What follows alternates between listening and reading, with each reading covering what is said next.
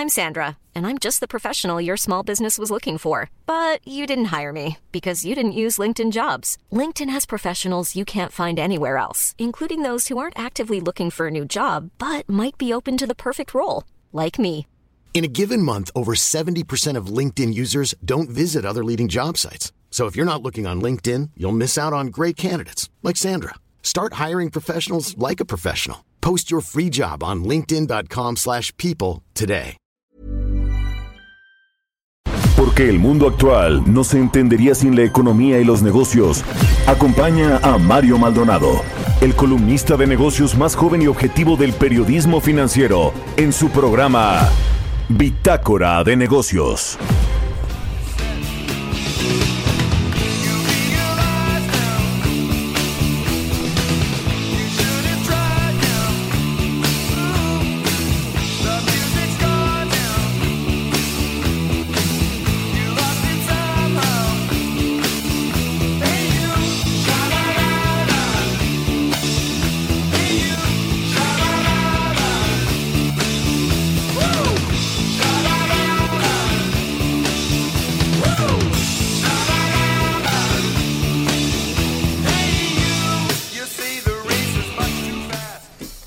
¿Qué tal? ¿Cómo están? Muy buenos días. Bienvenidos a Bitácora de Negocios. Yo soy Mario Maldonado y me da mucho, mucho gusto saludarlos en este martes 21 de julio del 2020. Saludo con mucho gusto a quienes nos escuchan a través de la 98.5 de FM aquí en la Ciudad de México a nuestros amigos de Guadalajara, Jalisco. Allá nos escuchamos por la 100.3 de FM y en Monterrey, Nuevo León por la 90.1 de FM.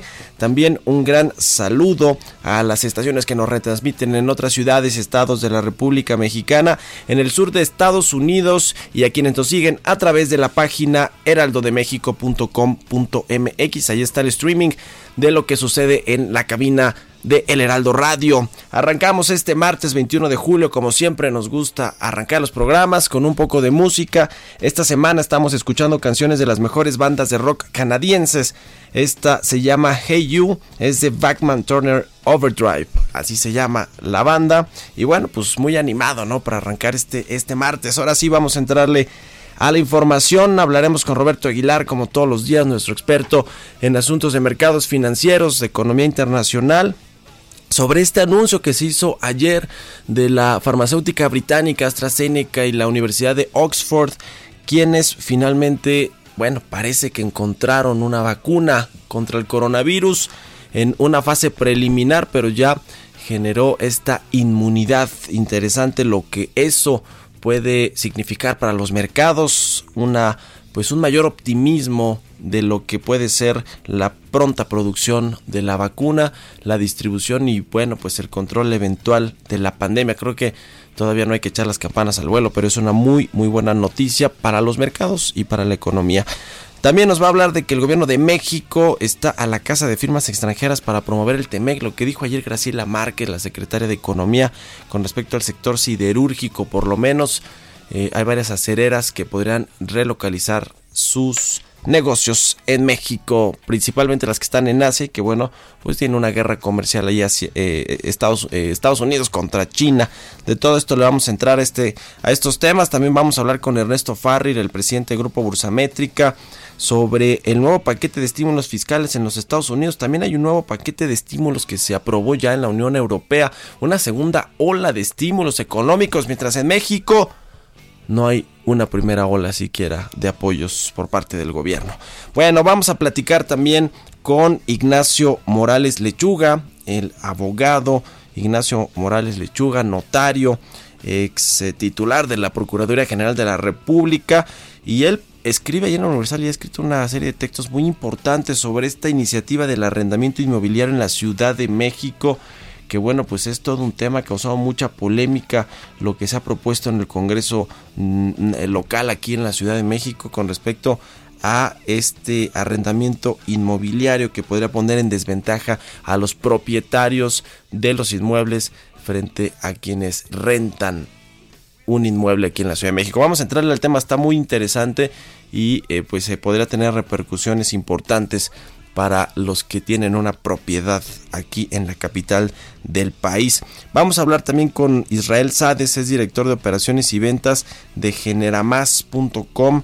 Eh, bueno, una fintech interesante que pues eh, busca la democratización de acceso a tasas de interés, sobre todo en periodos tan difíciles como este, esta crisis económica, una eh, fintech interesante que tiene un, modelo de negocio eh, que nos va a platicar ahí su director de operaciones Israel Sades. Así que quédese con nosotros aquí en Bitácora de Negocios, se va a poner bueno, ya es martes. Lo dejo ahora con el resumen de las noticias más importantes para arrancar este día, lo tiene Jesús Espinosa.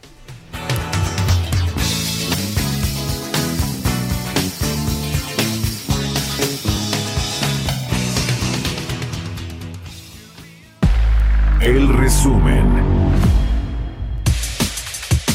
Scotiabank pronosticó que este año el PIB de México se contraerá 9.08% debido a la incorporación de nueva información como las cifras más recientes del indicador global de la actividad económica y la evolución de la pandemia en México. La American Chamber of Commerce of México prevé que la economía de nuestro país caiga hasta 12% este año, colocándose entre los pronósticos más pesimistas, pues refiere que ya son muy visibles los estragos en la actividad económica local provocados por la crisis sanitaria a causa de la pandemia del coronavirus. De acuerdo con el Banco Interamericano de Desarrollo, en un escenario pesimista con alto desempleo y una contracción importante de la economía, las remesas que envían los mexicanos desde el exterior podrían caer este año hasta 31.3%. Mafra Economics estima que el impacto de la pandemia de COVID-19 provocará una recesión profunda en México debido a menores ingresos del petróleo, reducción de la actividad económica y reducción de las exportaciones por menor demanda externa. El Instituto para la Protección del Ahorro Bancario, el IPAP, informó que se han entregado 40.7% del saldo total asegurado a los ahorradores de Banco Ahorro FAMSA, que asciende a 9.741.7 millones de pesos. El Fondo Nacional de Fomento al Turismo informó que pagará en las próximas dos semanas una indemnización que giratarios de Felipe Carrillo Puerto Quintana Roo esperan desde hace más de 15 años como parte de un acuerdo para continuar con las obras del tren Maya en la zona. De acuerdo con medios locales, el pago sería de 56.4 millones de pesos. Bitácora de negocios en El Heraldo Radio. El editorial.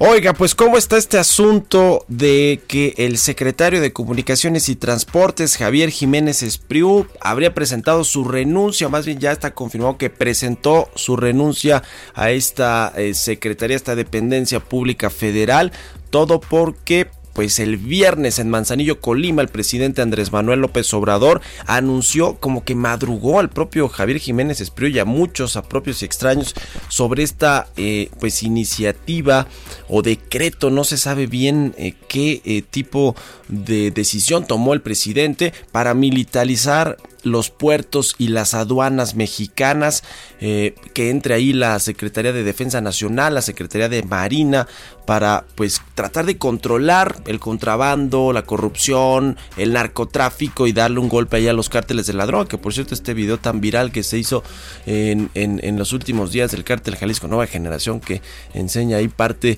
de su capacidad de fuego que tiene en una pues afrenta clara al gobierno federal y al secretario de seguridad Alfonso Durazo eh, que, que, bueno, pues ya ve que no, luego no está enterado ni siquiera de que Lozoya no pisó la cárcel, el reclusorio norte, etcétera, etcétera. Pero bueno, en medio de esto, pues, eh, ¿quién podría sustituir a Javier Jiménez Espriu?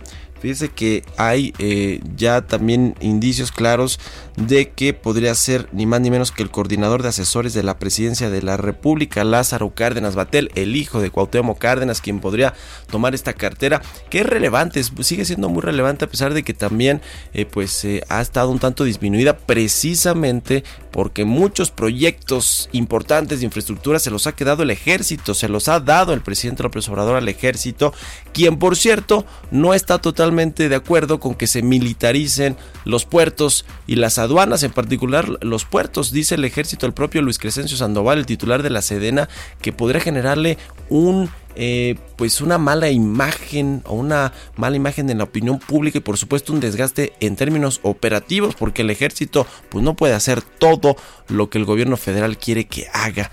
Así que bueno, Javier Jiménez Espriu está en contra. Luis Crescencio Sandoval, titular de la Senada, tampoco está tan convencido. Y en la Marina, pues sí están convencidos de que pueden tomar esa, eh, pues esa encomienda, aunque pues en la, curva de aprendizaje va a ser pues muy importante y podría afectar al comercio internacional en México. Es decir, tiene muchos efectos esta decisión que de pronto parece que el presidente López Obrador la toma con la mano en la cintura, como si no eh, supiera los efectos que esto puede generar. En fin, pues ahí está, ahí está el asunto. Puede llegar Lázaro Cárdenas Batela a la titularidad de la Secretaría de Comunicaciones y Transportes en lugar de Javier Jiménez Espriu. Hoy tiene una reunión ahí en Palacio Nacional. El titular, el todavía titular de la SCT y el presidente López Obrador dice que va a tratar de convencerlo de que solo algunas, eh, algunos puertos, algunas eh, administraciones portuarias integrales, estas APIs famosas, van a militarizarse. Son cuatro, la de Veracruz, la de Lázaro Cárdenas y eh, la de Altamira y la de Manzanillo, donde estuvo el viernes dando este mensaje explosivo. ¿Usted qué opina? Escríbeme a mi cuenta de Twitter, arroba Mario Mal a la cuenta arroba Heraldo de México. Son las 6 con 12 minutos. Economía y mercados. Roberto Aguilar ya llegó a la cabina de El Heraldo Radio. Mi querido Robert, con la sana distancia, ¿cómo, cómo estás? Muy buenos días. ¿Qué tal, Mario? Muy buenos días. Mucho gusto en saludarte. Pues fíjate que los mercados de Asia y Europa en terreno positivo por la combinación de diversos factores. Y bueno, para empezar, luego de, más de tres días de negociaciones, se aprueba el fondo de rescate por 750 mil millones de euros para la Unión Europea, del que hablamos desde el viernes, Mario. Luego los avances sólidos de las pruebas de tres vacunas contra el coronavirus y las crecientes expectativas de un nuevo plan de apoyo económico en Estados Unidos antes de que termine el mes, adicional a los 3 trillones de dólares que ya fueron ejercidos. Y luego este tema que hablabas eh, en la introducción, en la presentación del programa, esta vacuna experimental de AstraZeneca y la Universidad de Oxford resultó segura y produjo una respuesta inmune en la etapa preliminar de ensayos con voluntarios sanos, generando expectativas de que puede ser empleada para fines de este año. Pero fíjate que esto, esto es lo que se comentó ayer, animó a los mercados de Estados Unidos desde temprano, pero acaba de anunciar también eh, justamente la Universidad de Oxford que la posible vacuna COVID-19 justamente de esta institución podría lanzarse a finales de año, pero no hay certeza de que esto suceda. Esto justamente lo dijo el principal desarrollador de la vacuna, la vacuna experimental que está desarrollando conjuntamente con la farmacéutica britana AstraZeneca, produjo una respuesta inmune en las primeras etapas de los ensayos clínicos, según mostraron datos de ayer el lunes, preservando la esperanza de que podrían emplearse a fin de año. Pero bueno, pues como tú decías, sin duda una muy buena noticia de cómo está avanzando y sobre todo esta etapa de que podría dar eh, generar inmunidad y con esto pues al final también aunque no recibas la vacuna estás eh, relativamente protegido. Y ayer, fíjate que la ciudad de Chicago, los temas en Estados Unidos siguen siendo complicados, porque ayer la ciudad de Chicago prohibió servicios en el interior de los bares, mientras que Florida reportó más de 10.000 nuevos casos por sexto día consecutivo Florida, entre Florida y California se han estado eh, eh, pues disputando eh, pues cuáles son las ciudades más complejas en términos del coronavirus en Estados Unidos. Mientras tanto, en Nueva York ya se informa una menor cantidad de hospitalizaciones en cuatro meses y estos eh, momentos en que la ciudad entra en una nueva fase de reapertura. Y por su parte, el gobernador de California dijo que el número de casos, hospitalizaciones y admisiones en unidades de cuidado intensivo seguía aumentando, pero no al ritmo de las últimas semanas. Y bueno, la nota de ayer, una entrevista que dio eh, justamente a la agencia Reuters, la Secretaría de Economía, la Secretaria de Economía, es que el gobierno de México ha hablado con diversas empresas extranjeras, en particular del sector siderúrgico, en un esfuerzo por atraer negocios desde Asia para capitalizar el TEMEC. Bueno, la funcionaria, la Graciela Márquez, dijo o explicó que se han mantenido conversaciones con empresas como POSCO de Corea del Sur, Nippon Steel y Mitsubishi de Japón, Ternium sobre invertir en México para producir acero para el sector automotor. Eh, considerando la diversa base productiva mexicana, la secretaria dijo que el gobierno estaba interesado en traer una variedad de empresas de todo el mundo. Incluso dijo que el gobierno también buscaría hablar con el gigante tecnológico Apple y otras empresas estadounidenses sobre la ubicación de su cadena de suministros a México. Y aquí me gustaría tenerme para un par de cosas. Uno es ver si en realidad Estados Unidos permitiría que se salieran empresas de su país. Hemos hablado, por ejemplo, el caso de, de otros países, principalmente europeos, Francia, en caso específico, Mario, que ha supeditado el rescate y ayuda de sus empresas a que justo se queden en su territorio. Y número dos, eh, ¿qué tipo de acuerdos podría ofrecerle México en esta reconformación de las cadenas productivas si no hay seguridad?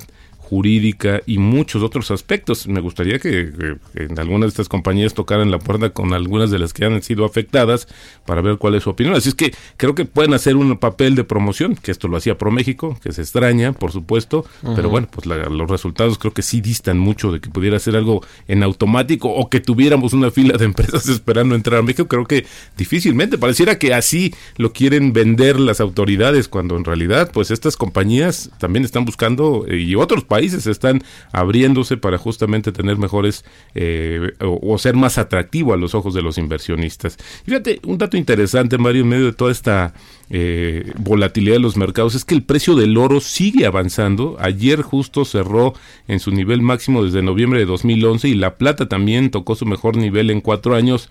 Esto, el tema del COVID y las expectativas de más medidas de estímulo respaldan la demanda de los llamados activos seguros y ahí está el oro y también está la plata. Interesante. El jueves se da a conocer el dato de la inflación en México, Mario, y ya hubo un sondeo que realiza Reuters previo al, a justamente a esta información y la inflación interanual de México se habría acelerado en los eh, justamente en la primera mitad de julio por el aumento mm, otro aumento el aumento que sigue todavía de los precios de los energéticos y algunos alimentos. Están hablando de que por ejemplo la tasa anual sería de 3.58% comparado con el 3.50 de la segunda mitad de junio y el 3.1 de la primera quincena del sexto mes del año. El INEGI como te decía va a divulgar el jueves este dato tan relevante y bueno, pues habría que verlo porque esto ya se acercaría pues justo a la parte alta de el, pues del objetivo que tiene el Banco de México, que es 3% más menos un punto. Así es como están anticipando la inflación. Y ayer, fíjate, Airbnb, esta plataforma en línea para la contratación de hospedaje, recibió la negativa del juez federal a la suspensión provisional que solicitó en contra del cobro de impuestos a sus servicios digitales.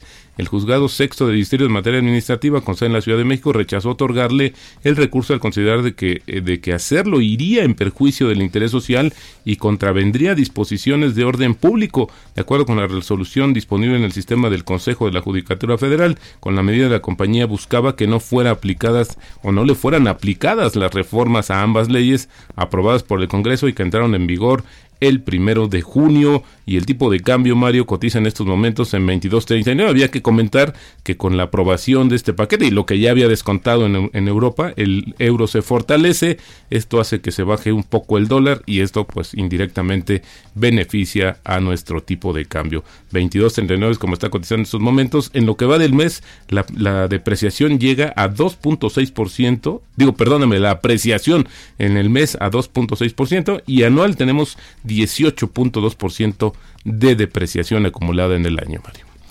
Pues ahí está, porque la deuda mexicana también ha aumentado, ¿no? Que casi dos, 12 puntos, una cosa así, del, del 49 al 60, o al menos así va a cerrar, ¿no? Así es, y esto solamente por la pura, eh, eh, eh, pues el puro efecto que tiene la depresión cambiaria. Lo que sí, Mario, esto hay, hay que, no hay que olvidar que los remanentes del Banco de México, sí, podría decir que entre más se deprecie la moneda, pues más dinero va a tener que le sobre, y eso, pues seguramente es lo que está apostando para el próximo año el gobierno federal que va a poder tomar para disminuir deuda. No puede hacer para otra cosa porque así está establecido los guardaditos, los fideicomisos, los remanentes, caray, pero en lugar de generar la riqueza a partir de totalmente eh, políticas públicas que, que, así que vayan eh, enfocadas a eso. Gracias, Roberto. Al contrario, muy buenos días. Roberto Aguilar, sígalo en Twitter, Roberto AH, son las 6 con 20 minutos.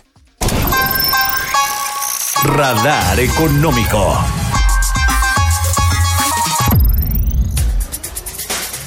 Está en la línea telefónica Ernesto Farrir, el presidente del Grupo Bursamétrica, quien siempre me da mucho gusto saludar. ¿Cómo estás, querido Ernesto? Muy buenos días.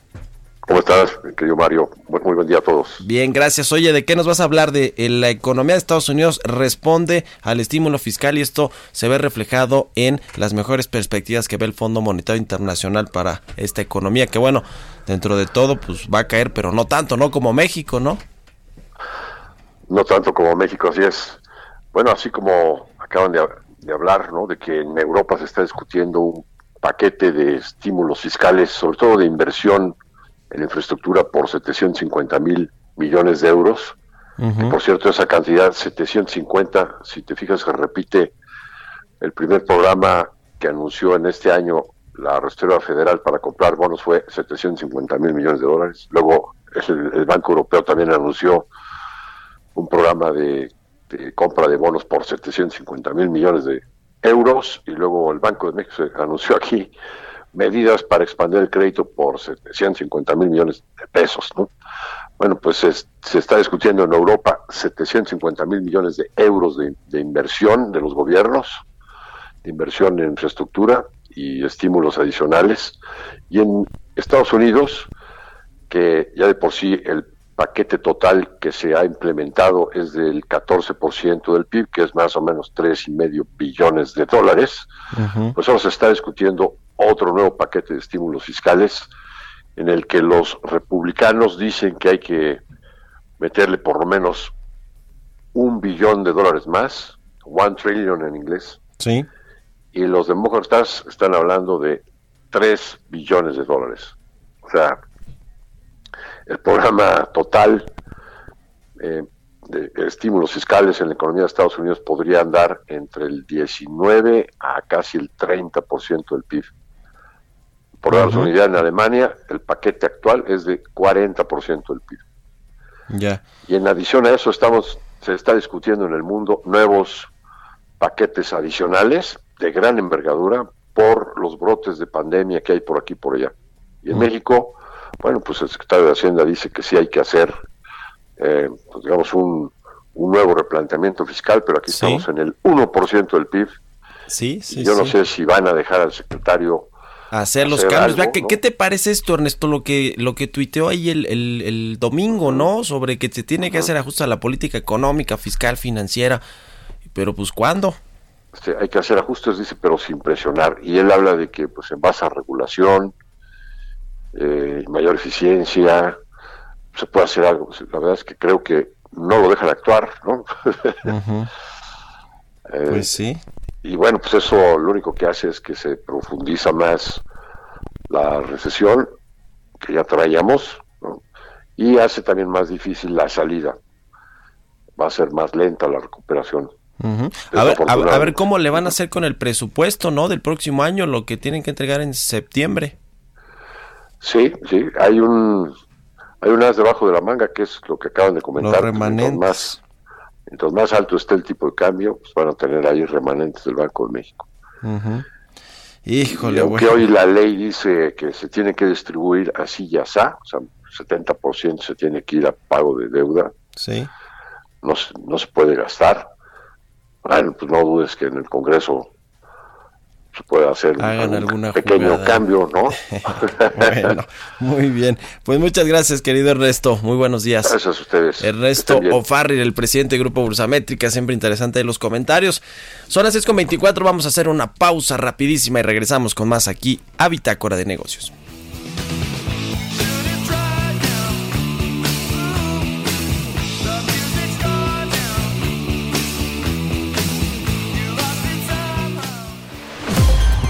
Continuamos en un momento con la información más relevante del mundo financiero en Bitácora de Negocios con Mario Maldonado. Regresamos. Estamos de vuelta en Bitácora de Negocios con Mario Maldonado. Entrevista.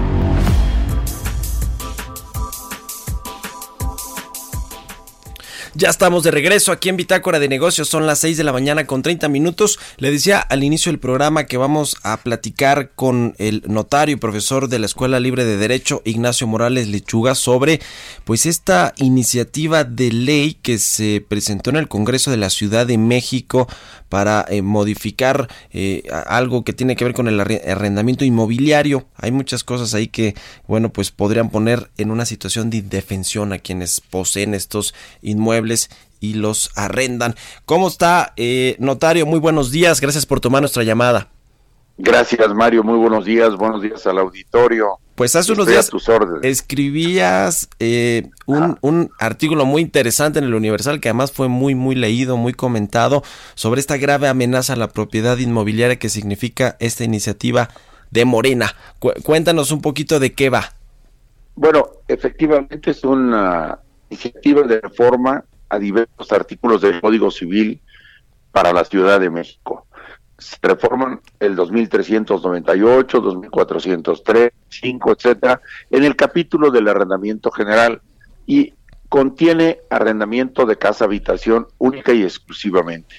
Eh, el, las reformas pretenden que los contratos de arrendamiento sean por un mínimo de tres años, que no se puedan modificar por el propietario, que el propietario no pueda pedir fianza ni ninguna garantía inmobiliaria al inquilino, que el inquilino tampoco pueda ser desalojado eh, en caso de que no pague su renta oportunamente de causal de rescisión del contrato, la rescisión en los términos que está redactada esta iniciativa costaría muchísimo trabajo, muchísimo trabajo recuperar la posesión del bien, que incluso se le tiene que avisar al inquilino cuando se ha desalojado, es decir, una vez que se obtenga sentencia, una vez que la sentencia cause ejecutoria, una vez que incumpla la sentencia, de todas maneras, un plazo de dos meses para avisarle al inquilino que tiene que desalojar, que no se utilice la fuerza en principio, que si se causan daños los pague el propietario, que, durante estos dos meses el propietario no reciba absolutamente nada y por supuesto también existe una cláusula o una, un artículo estableciendo una reducción de las rentas eh, por decisión del, del, Estado como consecuencia de la crisis que sobreviene por el COVID-19. Les olvidó mencionar la crisis del 2019, pero bueno, esta nada más es la del COVID-19. Eh, que ya está, por cierto, está en el Código Civil, pero la voy a refilitear dentro de las reformas. es, es, una, una reforma, por supuesto, que espanta, asusta al capital inversionista en materia de arrendamientos, que incluso establece una presión de entrada de los buenos y los malos, el bueno es el inquilino y el malo es el propietario. Y que por supuesto si se llega a perder el documento que contiene el contrato de arrendamiento o este no existe, casi casi es imposible desalojar al inquilino que no paga la renta, porque sin contrato, sin documento escrito donde consta el contrato, no se puede desalojar al inquilino. Este tipo de, disposiciones absurdas, contrarias al espíritu de la justicia conmutativa que debe inspirar la existencia de un contrato, es que contiene esta iniciativa, que por lo pronto ya fue eh, detenida, eh, pero acaba de declarar nuevamente la líder de la fracción parlamentaria que es mayoría en el Congreso local de la Ciudad de México, que solamente la suspendió porque existen las condiciones para su aprobación, eh, sin aclarar a qué se refiere con las condiciones necesarias para su aprobación. De todas maneras, los partidos de oposición están exigiendo que se archive definitivamente, es decir, que no se pueda volver a presentar la iniciativa. Eh, en esas estamos con relación al arrendamiento, cuando ayer empezó a circular otra nueva iniciativa de otra diputada morenista sobre la ley de condominios de aquí de la Ciudad de México, en la que prohíben al que adquiera, tenga o construya condominios a que se puedan celebrar contratos del tipo Airbnb en la Ciudad de México. Sí, sí, sí, es cierto. Y, y, por otra parte, trae una disposición bíblica, es decir, cuando hay algún vicio o defecto oculto, no solamente responde el propietario original, sino responden sus hijos y los hijos de los hijos de los hijos, como aquella mención bíblica de que los pecados de los padres los pagarán los hijos y siete generaciones más. Esto es absolutamente inconstitucional, eh, deja ligada una aparente responsabilidad sin tomar en cuenta la conducta de los ocupantes del inmueble a quien construya un condominio. Y si la construcción corre a cargo de una empresa, rompe con el principio de la responsabilidad limitada obligando a los accionistas e inversionistas o a los hijos de los accionistas o a los herederos de los accionistas a pagar los daños supuestamente causados por vicios o defectos ocultos. Esto me parece un, un absurdo y otro grave ataque contra la propiedad como en el caso del arrendamiento. Yo, yo casi casi me pregunto, bueno, ¿a dónde quiere llegar eh, el Congreso local con este tipo de acciones? Porque no es la primera vez Recuerde que el año pasado pusieron en marcha eh, una ley constitucional de derechos humanos que trae un artículo, el 60 en concreto, la publicaron el 8 de febrero y dijeron que ya había entrado en vigor siete días antes, el día primero, y en ellos traía un derecho a invadir propiedades. Sí, sí, no se podían desalojar las propiedades eh, y también ponía 20 mil requisitos para que el propietario recuperara la posesión de su predio a cargo de un invasor y tenía que pagar no solamente la mudanza del invasor, esperar a que, a que se desalojara, sino además hasta la terapia psicológica que le por el daño o el trauma que le causara a la familia del invasor. Hágame el favor. Sí, Eso es lo que decía el artículo 60. Después salió otra iniciativa que, que fue para atrás también y que consistía en aplicar la extinción de dominio a quienes violaran sellos de clausura. La tercera prácticamente es la del arrendamiento y esta es la cuarta, la de los condominios. Eh, pareciera que los capitalinos tenemos que eh, no dormir en defensa del derecho de propiedad. Pareciera que el derecho de propiedad no es un derecho constitucional. Pareciera para ellos que el derecho de propiedad es una amenaza una amenaza a, los sacrosantos invasores o, inquilinos y están polarizando y confrontando dos especies que se rigen por el Código Civil y por la justicia conmutativa, como si fuera esto un escenario de guerra política ideológica. Pues qué, qué cosa, ojalá que, que Manuel Barlet y que Irbarendia Sandoval y todos ellos no pongan en renta sus casas, porque si no hasta sus propios este, eh, eh, los legisladores de la Ciudad de México los pueden poner en riesgo. Oiga, oye, Ignacio, eh, a ver, este asunto de esta primera iniciativa, la que nos, nos convoca aquí en la, en la llamada de la, del arrendamiento inmobiliario, el argumento tiene que ver con la crisis del coronavirus, ¿verdad? O sea, ese es, el argumento inicial. sí, pero lo hacen en definitiva, en lugar de que el gobierno asuma su responsabilidad y ponga en marcha programas sociales integrales que tienen que ver con apoyo a las empresas, fortalecimiento del empleo o inclusive aportación directa a los que han perdido su empleo, a los que se han quedado sin darle dinero a su familia. Yo creo que todos estamos de acuerdo en que esta es una ciudad humana y que hay que apoyarlos, pero no a cargo de las mulas del compadre que es el propietario, ¿no? ¿Y qué eh, posibilidad? Bueno, ya dijeron que esta eh, la, aplazaron, pero eh, esta iniciativa de ley ahí en el Congreso de la Ciudad de México, pero lo más probable es que sí, que sí la retomen en breve o, crees que sí se va a guardar, se va a congelar. Yo, yo espero que la guarden porque espero que la prudencia y la sensatez se implican al final de cuentas. Pero bueno, hay que estar preparado para empezar a preparar y velar eh, la, pluma para irse a la Suprema Corte de claro, Justicia. si no se puede poner una controversia ¿verdad? constitucional, ¿qué, sería lo, conducente si entra en, funcionamiento? Es una acción de inconstitucionalidad. Les falta, por cierto, un voto a la oposición para poder plantearla, pero si no, quedaría el juicio de amparo. Bueno, pues qué caso, qué, qué tema. Vamos a estar muy pendientes ahí a ver eh, si nos vas actualizando. Ahí te seguimos en, en tu cuenta de Twitter y, bueno, ahí en el Universal y en todos lados. Muchas gracias por haber tomado nuestra llamada. Hasta luego, Ignacio Morales Lechuga, notario, profesor de la Escuela Libre de Derecho, ex procurador general de la República pues con este asunto de la grave amenaza a la propiedad inmobiliaria que significan pues no solo una iniciativa legal sobre el arrendamiento inmobiliario que se propuso recientemente ahí en el Congreso de la Ciudad de México, sino son cuatro, ya nos decía Ignacio Morales Lechuga, de que son eh, cuatro las eh, iniciativas que se han propuesto y que atentan contra la propiedad inmobiliaria de los capitalinos. Así que es un tema, es un tema pues bastante grave, bastante considerable que por lo menos pues, requiere un debate, ¿no? Porque a veces parece que se sacan estas iniciativas casi casi de forma express, se aprueban en lo oscurito cuando hay pues un distractor importante como Emilio Lozoya, del cual, del cual le quiero contar ahorita un, un, poquito, pero que bueno, pues cuando esto sucede nos enfrentamos a eh, pues a estos madruguetes que si no son públicos, como esta columna que, que, dio a conocer Ignacio Morales Lechuga, pues a lo mejor pasan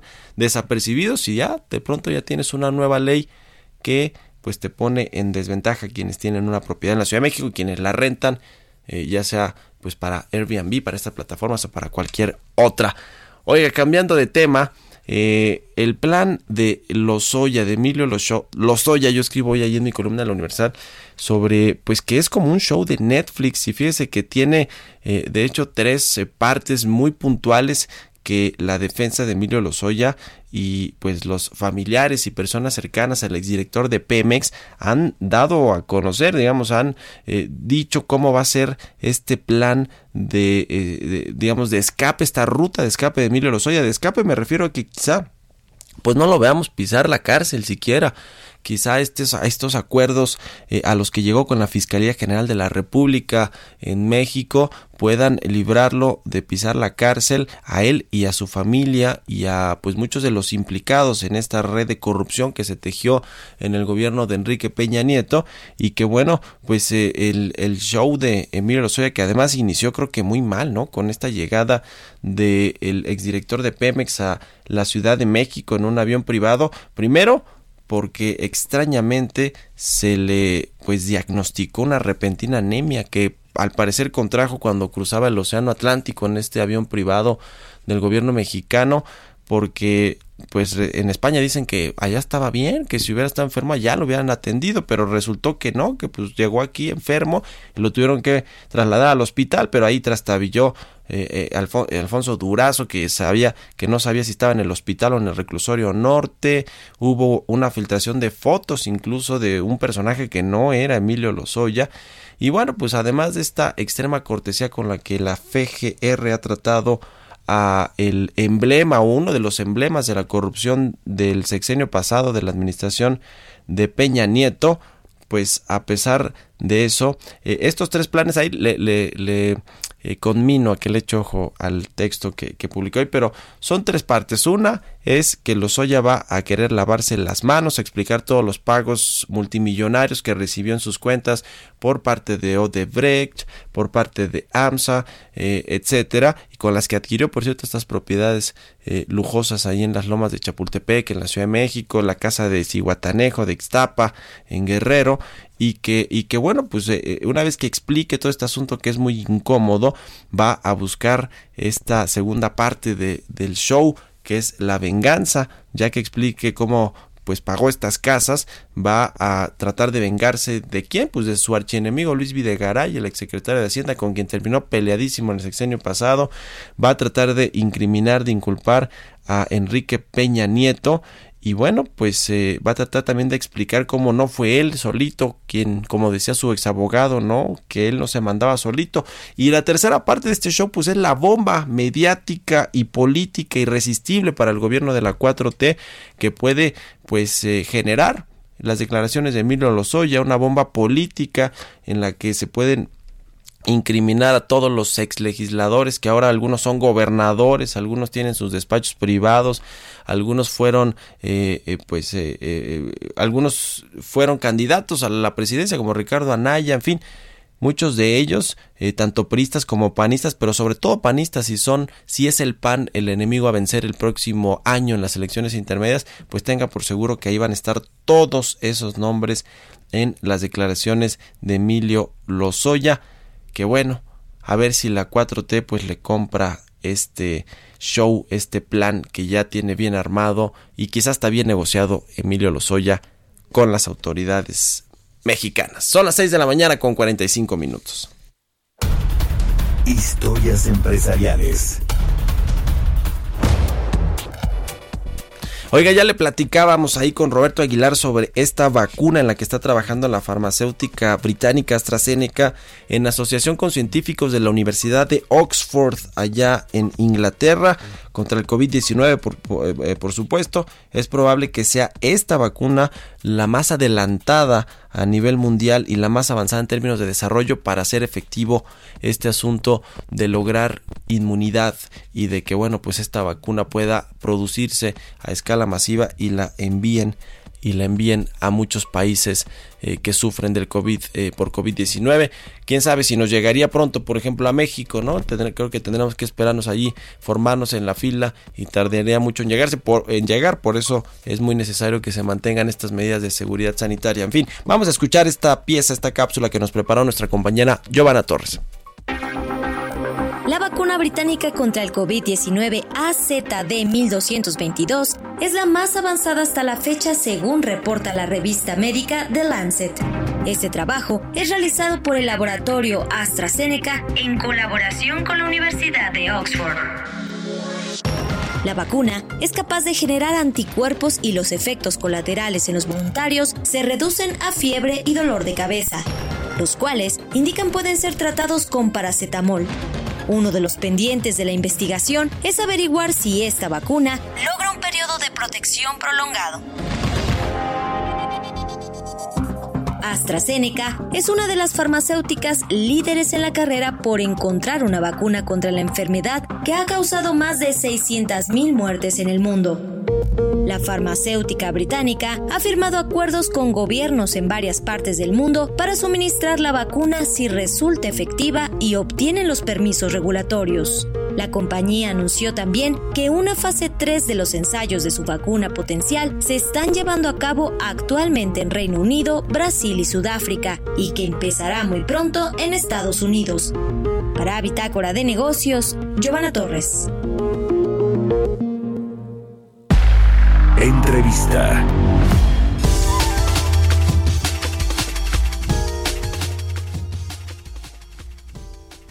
Bueno, vamos a platicar con Israel Sades, es director de operaciones y ventas de Generamas.com, que es una fintech que tiene un modelo de negocio eh, interesante. Israel, ¿cómo estás? Buenos días, me da gusto saludarte. Hola Mario, buenos días. Igualmente, muchísimas gracias por invitarme a tu programa. A ver, cuéntanos primero que nada, antes de entrar en el asunto de cómo está eh, funcionando eh, con las fintech, estas empresas eh, que, tienen pues estos componentes financieros y tecnológicos y que pues ahora tienen ya más seguridad a partir de que hay una ley que las regula, una ley fintech. para entrar en materia, cuéntanos de Genera Más, cuándo nació, a qué se dedica, cuál es el core business de la empresa. Sí, con mucho gusto. Mira, nosotros nacemos con la idea de democratizar la inversión en México y ofrecer tasas de interés justas y atractivas para inversionistas que invierten desde pues, mil pesos, ¿no? Lo que nos dimos cuenta es que como opera el sistema financiero en México es que conforme subes el plazo, sube la tasa, dejando a los pequeños inversionistas con tasas de interés que no son competitivas. Eh, lo que nos dimos cuenta es que nosotros podíamos cambiar esto eh, bajando los costos operativos al mínimo y esto pues solo se podía hacer a través de, de internet, ¿no? Y bueno, pues de ahí es donde surge la idea de Genera Más, en donde ofrecemos tasas de, de, inversión a tasa fija con plazo fijo, muy competitivas, que van desde el 9.2% anual al 11% anual con inversiones desde mil pesos. Solo hay una pequeña variación en la tasa según el plazo, pero no en el monto. Genera Más es el, el primer modelo que surge de este estilo en donde nosotros colaboramos con instituciones financieras como Sofipo. En lugar de crear una, nosotros eh, colaboramos con ellos, en este caso con Caja de la Sierra Gorda, en donde son instituciones que ya están reguladas por por la CNBB, por la Conducef y cuentan con un fondo de protección al ahorro de Prosofipo, que es un fondo pues prácticamente muy parecido al IPAB, en donde es por hasta 25 mil UDIs y 160 mil pesos, por lo que también sus inversiones están aseguradas y de esa manera aseguran tener tasas de interés más competitivas. E, esto es lo más importante, bueno, para generar confianza, porque en México que no tenemos todavía una penetración tan importante del, del sector financiero, ¿no? De, en, en, entre los mexicanos, la confianza y el respaldo que te puede generar este, estos fondos como el Prosofipo, eh, en caso pues de alguna de alguna quiebra de algún eh, eh, pues eh, hay desbalance que se presenta en una institución financiera pues que puedan los ahorradores o los inversionistas sentirse seguros no sí exactamente. Es muy importante siempre que un inversionista digo si va a inversiones por internet cheque que la institución con la que trabajen sea una institución regulada y que cuente con algún mecanismo de, de este estilo en donde pues tengan cierta o como que esté asegurado su inversión en, cierta manera, ¿no? Ahora, eh, ¿cómo, cómo eh, digamos, están operando actualmente las empresas fintech en México a partir de que ya hay una regulación, una ley también que pues les permite ciertas cosas, no les permite otras otras tantas. ¿Cómo está funcionando? ¿Cómo, cómo crees que ha aterrizado esta ley fintech en México? Eh, ustedes que, que, están pues en este en este negocio. Sí, mira, eh, eh principalmente la ley fintech regula lo que es el el, el crowdfunding y, y los fondos de pago electrónico, que es lo nuevo que viene a regular, que no está muy claro en la ley este, cómo, cómo operaba esto. Nosotros en específico operamos con la ley de sociedades financieras populares, que, que, son a través de SOFIPOS. Somos una fintech, eh, digo, el acrónimo fintech viene de la parte de juntar de tecnología con la parte de finanzas, pero nos, nos enfocamos más a, a, esa parte de la ley, ¿no? y, y bueno, en cuanto a, a generar tanto la parte de sociedades financieras populares como de las fintech, o sea, se espera que tenga una penetración muy grande en México.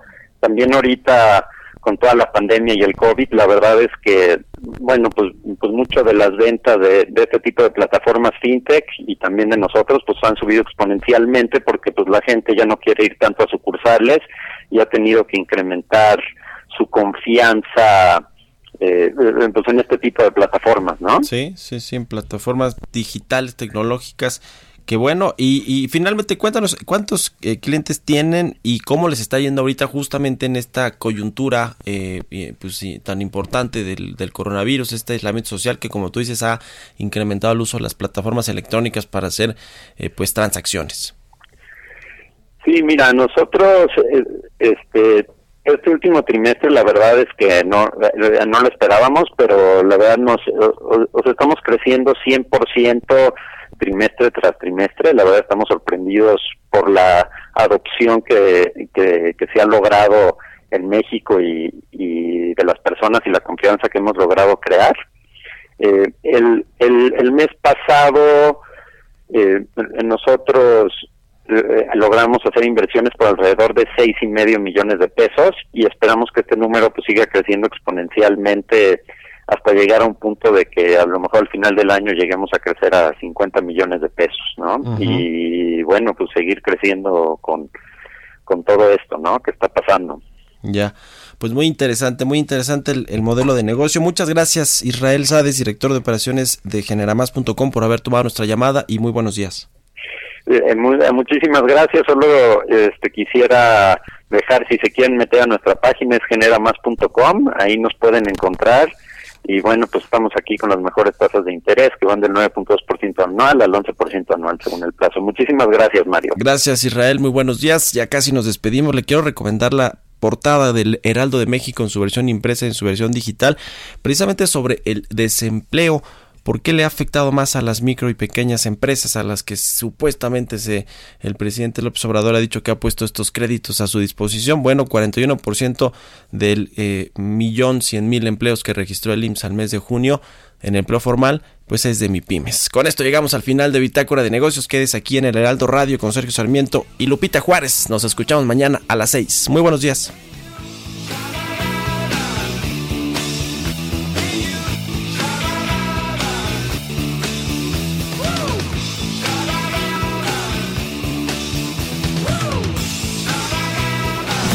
Fue Bitácora de Negocios con Mario Maldonado, donde la H suena y ahora también se escucha. Una estación de Heraldo Media Group.